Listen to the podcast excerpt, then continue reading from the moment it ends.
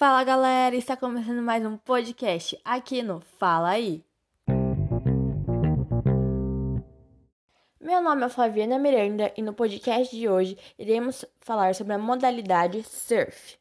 O surf é um esporte individual radical e praticado no mar, no qual o surfista tem o objetivo de percorrer a parede da onda o maior tempo possível, executando manobras até que esta onda quebre ou perca sua energia total. Não existe uma história concreta sobre a origem do surf. Alguns acreditam que podem ter sido os peruanos, onde os primeiros habitantes, os pioneiros, deslizavam nas ondas usando uma espécie de prancha feita com cana, quando voltavam das expedições de pesca há cerca de 4 mil anos atrás. Mas a história mais aceita e que vários historiadores defendem é a ideia de que surgiu nas Ilhas Polinéias, quando os nativos saíam para pescar e para voltar o mais rápido à terra firme, eles deslizavam através de seus barcos nas ondas.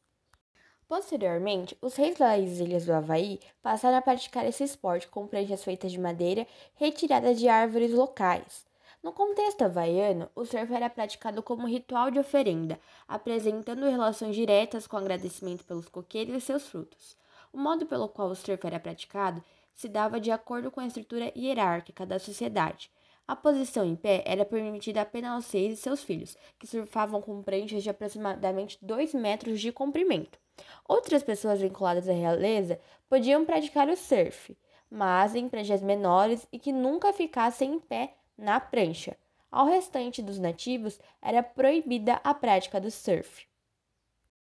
Para a prática do surf é de uso obrigatório uma prancha, o leste, que é aquela cordinha que tem a função de trazer o surfista de volta para a areia. Também temos a parafina ou deck, mas a parafina é mais utilizada, que ela é passada na prancha para dar mais aderência além do deck que é colocado na prancha para ser algo antiaderente, dando mais estabilidade ao surfista. E também é essencial o uso de roupas adequadas. O treinamento do surf é o treinamento funcional, que é a união de exercícios que tem movimentos muito parecidos com o que o surfista faz no mar. Eles são realizados a fim de preparar fisicamente o surfista e melhorar as suas habilidades na água. E também tem o yoga, que ele é muito recomendado por retirar essa sobrecarga que tem alguns músculos muito específicos que são trabalhados no surf, além de ensinar a canalizar a respiração e pensamento de maneira saudável. As principais competições mundiais de surf são a Champion Tour, World Surf League, Fiji Pro, é, Billabong Pumpline Masters, Billabong Pro Deadpool e Edward Go. Falando de surfistas mais famosos, não temos como deixar de lado Gabriel Medina. Até quem não gosta de surf já ouviu falar dele, do bicampeão mundial. Também temos Adriano Souza, que em 2011 transformou-se no primeiro surfista brasileiro a liderar o ranking mundial do esporte surf.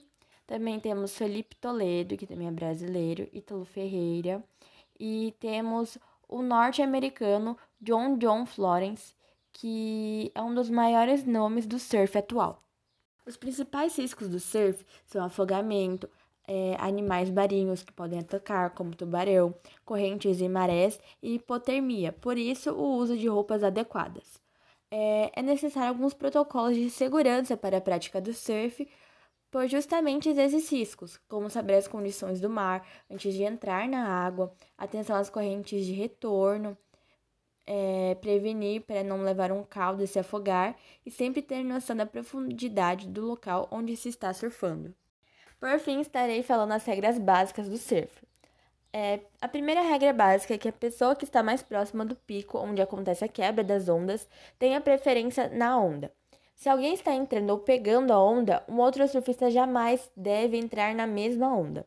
Depois de pegar uma onda, um surfista não deve remar em direção aonde as pessoas estão surfando. É, há duas opções: ou esperar ou remar em direção à espuma.